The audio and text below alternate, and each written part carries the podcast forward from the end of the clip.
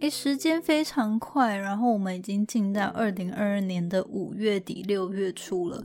相信今年有非常多的学生们呢，就准备要踏入职场，离开校园啦。那今天我就想说，呃，在接下来的几集呢，我规划了一系列，我觉得要跟大家分享。必须解锁的人生必备技能，那尤其是主轴在所谓的业务篇。那我想之后会规划其他的篇幅，但是这次呢，先跟大家分享六个能力，然后会透过三集三周的形式呢，跟大家分享。感兴趣的话呢，就继续听下去吧。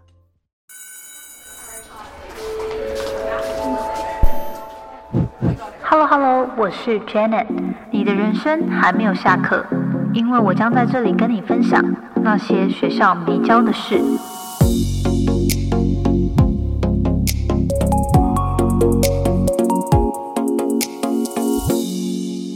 好，节目开始之前呢，一样跟大家分享一句引言。其实这句话，老实说，我觉得 单纯是因为近期呢，我在追那个《Spy Family》，就是见。间谍加加酒，相信大家在 Netflix 上面应该都有追吧。然后最近的这个最新的一期呢，就有那个女主角是进去学校嘛。好，我不要破梗好了。那反正就是相信大家应该有看到那个梗。那这一句话想跟大家分享呢，就单纯纯粹是刚好这几天看到那个梗，想说嗯，还蛮蛮符合的，就让我想到女主角的那个那个笑脸这样。好，这句话是说 Smile at people。Who hate you？好，这句话非常简单，就是对你的敌人、对讨厌你的人要保持微笑。那我觉得这句话呢，其实虽然说说起来简单嘛，那也感觉是稀松平常的一句话，但是实际上，当我们在面对生活中真的是很阿杂的人事物的时候，我们是不是可以保有自己的优雅，保有那个笑容跟正向的态度？其实是一个非常。高深的功夫，所以这边呢，虽然说，呃，想分享这句话，单纯是因为我前几天看到那个就是《Spy Family》的那个桥段，但是我觉得也很棒，就是提醒大家，诶，你现在有没有什么让你很烦躁的人事物？你是不是可以用微笑去面对它呢？你是不是可以稍微转念一下呢？好，那今天就分享这句话。进到今天的正题呢，接下来三周啊，要跟大家分享一个我觉得算是我这几个月来累积起来，就经历了一些事情，然后统整一下之后，发现，诶，这个真的是人生必备技能呢。自己会觉得说，诶，其实它跟在对内跟对外，不管是你跟你的同事。主管或是对外，你要洽谈一些业务，不是只有做业务角色的人哦，而是任何就是只要你在公司职位有需要跟人沟通的部分呢，我觉得这个就是所谓的业务技能。那我把它统整成有六大技能、六大能力吧，是我觉得非常重要。每一个人，不管你在任何的角色或是职场的。职位呢，都可以去好好累积、去学习的六大技能，会透过三周的分享呢，每次跟大家分享两个技能，还有这几个技能当中，我自己看到一些 NG 案例，跟呃如何可以避免不犯这样的很基本的错误哦，所以来就跟大家分享这六大技能。那今天呢，我们会先讲前两个。好，那为什么会想跟大家分享这个所谓的业务技能呢？因为我觉得，其实所谓的业务能力，也就是你是不是可以正确的行销，是不是可以让别人买单你想要说的事情。那这个事情不见得是你真的要销售一个产品，当然要销售产品，它是一个非常厉害，就是非常重要的技能。你是不是可以真的成交？但是其实这个。大到你真的要销售一个很难卖的产品，小到你要让你的家人朋友认同你的想法，这我认为都是一个很棒的，就是所谓的业务技能。那所以今天呢，跟大家分享前两个能力呢，就是一是沟通力，二是倾听力。好，那我们会细节的进去去讲，为什么我觉得这两个。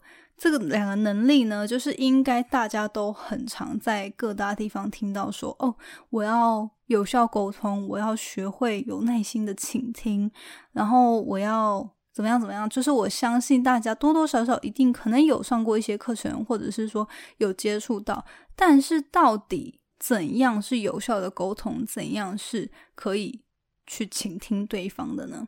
那当然就是这边我也因为也不是一个课程嘛，所以我觉得我就最摘要几个我觉得比较重要的要点跟大家分享。第一个沟通力呢，我觉得最重要的点就是你是不是可以清楚的表达、解释你的需求，还有你希望对方如何符合这样的需求。然后你在比如说不管是洽谈任何的公式上面呢，可不可以清楚的表达，让对方理解？好，沟通就是一个双向的事情，所以当你只有自己说出去，可是对方根本没有理解到你想说的时候，它就不是一个有效的沟通。那我们要怎么样确保这个你的这个表达呢是有正确的被理解，然后有被接收到，然后彼此你们是在同一个认知上面呢？那这部分呢，我觉得你就可以透过。多提问，然后确认彼此的认知相同。举例来说，比如说你现在接下来准备要呃举办一个活动，或者是你要洽谈一个厂商好了，或者是说你接到别人的合作的这种洽询的讯息，那你呃可能就会以读完他的文字之后，会觉得说哦。那他可能希望我在哪一天几点的时候出席这个活动？那我需要做什么？但是如果其中有一些细节你不了解的话，你就不要预设立场，你就直接多问问题。因为有些时候我们自己可能都会保有一些偏见啊，或者是一些预期，但实际上对方没有清楚的表达出来的时候，那你就会有机会造成这个落差，那他就有可能会造成失误。所以很多时候，你对于一些细节，或是对于对方的用字遣词没有很确定的话呢，那你就可以直接透过提问的方式去确认彼此的认知相同。第二个呢，是如何确保沟通上面是可以有效、清楚的表达跟被理解呢？你也可以多用举例的方式，让对方很明确知道到底你的需求是什么，你们彼此可以如何提供协助。举例来说，就是像上次我记得有一次访谈，然后也有讲到说，诶，他有一个朋友是摄影师，然后他就曾经接到一个案例说，诶，我想要韩系浪漫风。那你说这个韩系浪漫风？每个人心中都会有一个想象嘛？你是所谓的比较极简，然后呃高雅，还是说一个就是粉红泡泡、超级浮夸浪漫呢？那这个就是对于名词上面，每个人都有自己的想象跟定义。那你就可以去透过实际举举例，比如说用实际的图片啊，实际的过去的案例啊。直接告诉对方说：“诶，我的我的需求，我的预期是希望怎么样怎么样怎么样。举例如下，那你是不是可以有理解呢？然后你是否可以达成呢？类似这样。那我觉得像这样子的沟通方式呢，不管是你是跟同事之间、跟主管之间，或者是你现在是主管，你要对下属，你对他有一些要求，都觉得诶，他常常没有办法达到，那就可以反思一下，是不是你们在沟通上面其实是。”没有效率的，就是彼此没有没有真的了解彼此真的的需求，这样好，所以这是第一个沟通。呃，这边也要跟大家分享一个，就是我觉得沟通上，呃，常常。看到的一些 N N G 的案例吧。那这个的话呢，就是因为像我现在算是自由工作者嘛，那常常就会去接案啊，就是会有人讯息我，然后呃询问合作或是什么讲座的一些资讯等等，那就会呃问我的意愿这样。然后我觉得第一个就是呃尽量你可以不要多次沟通，就是很多时候你一个比如说要丢需求给别人的时候，你可以。当你在提案的时候，就尽量把一些细节丢给对方，而不是就是好像，诶，你就是先说嗨你好，然后我是谁谁谁，然后可不可以合作？然后这样对方根本不知道 你你就是你是谁啊，然后你到底代表了什么？你要我做什么？所以很多时候你要尽量在你可以的的状态下提供呃合作的细节，对你需要对方为你做什么，然后你这边可以提供什么。就是减少这个很多次需要来来回回的沟通，它就会是一个提升效率的方法。尽量把一次把话说完嘛，然后把一些细节提供给对方。第二个是你绝对不要打错对方的名字，就是或者是在沟通的时候，我们就是比如说你叫错对方的名字啊等等，这就是一个非常失礼的一个。细节，然后这就是应该是很粗浅的，但是还是有些时候会，尤其在讯息的时候，呃，我常常也没有常常，但是曾经收到几次合作邀约，然后那个署名就是直接数错别人的名字，然后我就觉得这样就是真的还蛮失礼的。虽然有些时候不是故意犯的错，但是就是尽量可以去避免。好，然后第三个就是没有预约就直接打电话给对方。那我觉得这个也算是礼貌性上，虽然有些时候我们对于很熟的人呢，可以直接就是打过去，那对方有空就会接。可是如果是以公事洽谈的部分呢，我自己还是会觉得说，你可以先告知对方说，诶，我想要跟你聊哪个活动的细节，有没有意愿呢？有意愿的话，或者说你需要更多细节的话，我可不。会在哪时候，就是呃打电话跟你沟通一下，这样也比较呃详细，比较快速。这样，那对方如果可多如果有意愿的话，你们就可以进行洽谈。那如你直接打的话，有时候人家就觉得说啊，就是可能诈骗不会接。第二个是。如果对方根本没有意愿，但是他还是好心接了，其实你们对于彼此都是浪费时间嘛。其实他也就是好意，不免不忍心拒绝你，他就接了。但是其实他最后也没有要跟你合作，那我觉得这个就是浪费时间了。所以。就我觉得这部分呢，如果你事先预约、事先确定意愿之后，再进行去这个打电话或者比较深入的这个开会呢，我觉得也会是比较有效的沟通方式。然后还有一个很 NG 的点，就是曾经我遇到过有一个。讲座的邀约，然后他可能就是大量的去发送这个这个邀请吧，然后我就大概因为我在忙嘛，然后我就过了几个小时之后我再回，我就说，哎，我有兴趣去讲座，然后可不可以提供更多细节呢？然后那个对方呢就说，呃，因为已经有的人先回复了，所以这次就没办法邀约。然后我就会觉得有点莫名其妙，就是我觉得像这种就是还蛮。没有礼貌的一个邀约形式，就是如果说你真的是需要这个人尽快的回复的话呢，那你应该就是在就是合作的询问书下面呢，你可以说，诶，需要您在尽尽速在几月几号的几点前快速的回复。那如果说错过的话，可能我们就无法保留机会。那透过只是这样一句话的差异，对于。对方来说，他就会，就算他很忙，他可能有稍微先看一下这个讯息，他就知道说啊，如果他很感兴趣，他要马上回复。但是如果他你没有写这样的讯息，然后他之后又回复，你又说，诶，我们已经有其他人了，所以这边就是不跟你合作了。然后我就觉得这个是有点会留下不好的印象。那之后如果你要再邀约同样这个人的时候，他就会觉得说，就会有一种好像。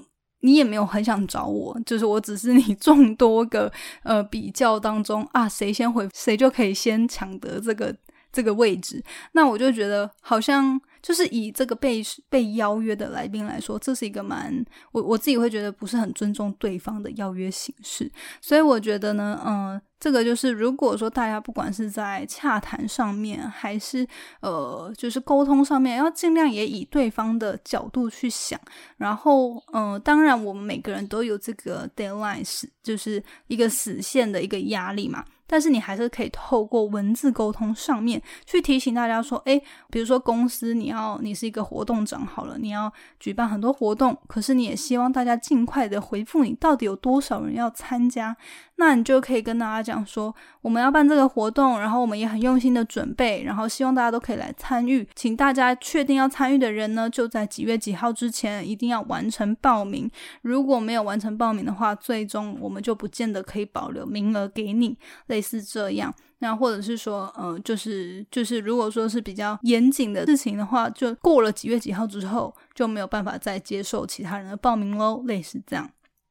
好，所以我觉得这几个都是在沟通力上面，我觉得可以更加提升效率，同时也可以在呃更尊重彼此的状态下呢，有一些应该要。注意的点哦。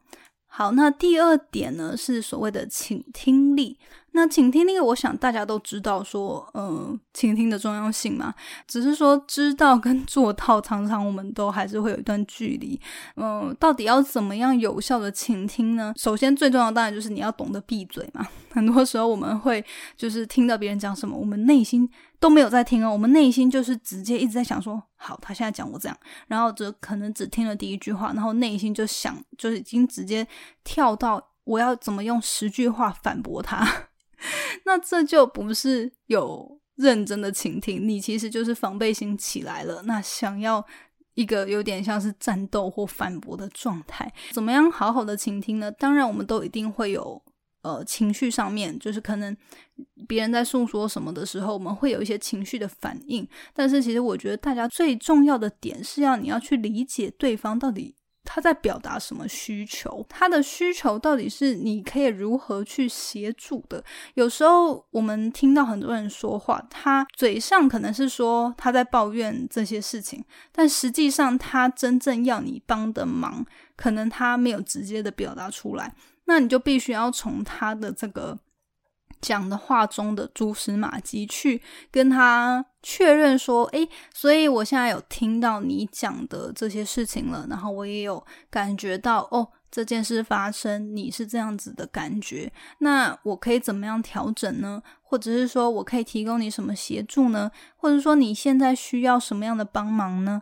都可以直接，就是我觉得在职场上比较多时候，大家都是想要解决问题，在沟通过程中一定会有落差跟呃彼此误解的时候，但最重要的就是大家要。齐心去完成这个大目标，或者完成一个就是解决一个问题。最重要的就是 OK。那我现在听到你可能有些不满，或是你觉得哎怎么被误解，或是等等等，就是东西没有做好。那我们就来理清怎么样去改善这个状态，找出解决方案之后，其实它就是一个很有效的沟通了。它就是一个你有聆听到对方的需求，然后有。知道说，哎，自己怎么样可以帮助彼此跳脱现在的窘境，然后提升了。所以我觉得这个就是一个，嗯，倾听力的重要性。然后有些时候啊，其实有些人他需他可能跟你讲一些事情，就像我们常常可能会在网络上看到说，啊，男女生就是每次生气的时候，其实只是要男生表示他有 听到，然后表示给予鼓励跟拍拍，而不是真的要解决方案。很多时候，其实大家内心都已经有一个解决方案了。那我觉得这个就是，当然在职场上不见得是这样的状态，但是呢，我们可以去思考的是呢，当一个人来跟你沟通这样的事情的时候，他为什么找你讲，不是找其他人讲？那你就可以去思考说，诶，那他来跟我讲这件事情。是需要我做什么事情吗？第一个，他他可能只是诶，只是情感上的抒发，他觉得他跟你很要好，所以他想跟你讲这件事情吗？那如果他只是需要情感上的抒发的话，那你可能就是给予同理心嘛，那陪他聊聊天，诉诉苦，讲一讲，那就 OK 了。那如果他是比如说他是你的下属，或是他的你的同事，他就是只能找你，不能找别人的时候呢，那你就要去。听说，哎，那你到底可以提供他什么样的帮忙，什么样的解决方案，什么样的价值，让彼此可以突破现在的状况？好，所以我觉得透过这样子的倾听呢，呃，然后彼此这样子去一起去面对。他的就是解决他的现在的困难点呢，其实对于彼此之间的关系也会大大的建立信任。那在未来呢，我觉得相信你们的沟通上面一定是会更有效率、更顺畅。好，然后倾听的部分呢，最重要的就是要学习同理心。那同理心其实老实说。大家都会说，但是 很难做到，因为有些时候呢，我们就是同理心，你就是真的要站在对方的角度去体验，或是去感受，说，诶，他到底经历了什么？那很多时候，其实我们真的有些时候是蛮难去真的感同身受的，因为如果你自己没有经历过的话，就是是其实像我自己也是神经算是比较大条一点的，然后有时候就会觉得说，嗯，就是可能。啊，这有什么好难过的？或者是说，嗯，这个就也没什么好难的吧，就是把事情做好就好嘛。那我觉得有些时候就真的比较。嗯，当自己生活历练或者是碰壁没有这么多的时候，呃，我们要更有觉察，知道说，诶，对方他有时候可能就是有一些苦衷，他有一些他自己过不去的坎，我们未来也有机会可能遇到，就是所以我们就不能用好像很高高在上的角度去。批评对方，去检视对方，或者是，或者是说，哎，你怎么这么的，就是不 OK 啊？就是怎么，就是用一个比较严苛的角度去跟对方沟通。我觉得适时的，我们也要去同理，然后去关心对方。那当然，虽然没有办法做到百分之百，但是我们现在可以做些什么去帮助彼此在。工作上面一起达到更好，一起解决问题，我觉得这是最重要的。所以，嗯，这部分其实大家就是可以尽量去做了。那我觉得有时候没办法做到百分之百的同理，至少我们也可以做出一些关怀，然后可以比较用包容的心情，比较理性、尊重对方的角度去做沟通，而不是好像觉得啊，对方怎么。没有跟我做到一样的状态，他真的是很糟糕。就是有时候我们真的就是要跳脱出来一点，然后试着去理解对方，然后呃用比较包容的心情去关怀对方。最重要的就是要大家一起达到目标嘛。所以我觉得不管是在职场上或者是学业上，你们有一些团队合作的部分，也要去理解说。到底对方他现在可能跟你说的这些事情，他遇到的困难，那或者是说他的痛点、卡关等等，到底可以怎么样去处理跟面对？我觉得我们每个人也只能尽力去做。那如果说真的是超出我们能力范围，那我们可能也就只能寻求其他方法，或者是说，呃，看看有没有其他。人可以提供，就是给这个人提供协助。那有时候就不见得是我们自己的问题。那当我们已经做到尽量的包容，尽量的好好沟通了，那有些时候就是当我们自己无法处理的话，那可能就是要寻求其他人的帮助。好，所以今天就是简短跟大家分享这两个我觉得必备的人生技能之下呢的首要两个能力，第一个是沟通力，第二个是倾听力。然后呢，可以透过多问问题，多用举例的方式，在沟通上面更有效的确认彼此的需求，然后知道可以为彼此提供什么协助。然后在倾听上面呢，可以多去包容，跟多去同理对方，学习站在对方的立场去做思考和沟通。好，那今天就先跟大家分享这两个技能，希望大家可以减少犯我之前提到那些 NG 错误，因为真的是每次就是我如果有看到有人这样犯，我又又觉得，哎，我跟他也不是上司或是同事，我就也。不想要点点出他的错误，但是呢，又觉得如果他这样继续，比如说对一些大客户啊，对一些就是比较重要的人，他还是犯这样的错误的话，那真的会蛮伤专业形象的。所以这边也跟大家分享，那就是也当做提醒大家，可以去思考一下自己在沟通还有倾听上面有没有什么地方是可以做调整的。如果你自己对于这两个能力有什么可以注意的，或是自己遭遇到。什么 NG 的这种案例，自己也是受害者的话呢？欢迎你来分享这集到 Instagram 上面标记我，然后跟我分享你自自己有体验过什么 NG 案例，就是在沟通上面。好，那我们就下周见。那下周我将会分享行销力跟持续力的重要性。那我们就今天分享到这边，下周见啦，拜拜。谢谢你今天的收听。如果喜欢今天的节目，欢迎你到 Apple Podcast 帮我打五颗星，给予鼓励。希望收到我更多的分享，你可以在 IG 上搜寻 Janet Lin，我的账号是底线 J A N E T 点 L I N 底线。想要消除 Monday Blue，也欢迎你订阅我每周一都会发送的 Power Mail 电子报。二零二一年，Jenna 也将在每个季度举办听众专属线下聚会，促进大家可以交流成长。有兴趣参加的话，也欢迎报名关注哦。所有的详情都可以在资讯栏中找到哦。那我们下次见喽，拜拜。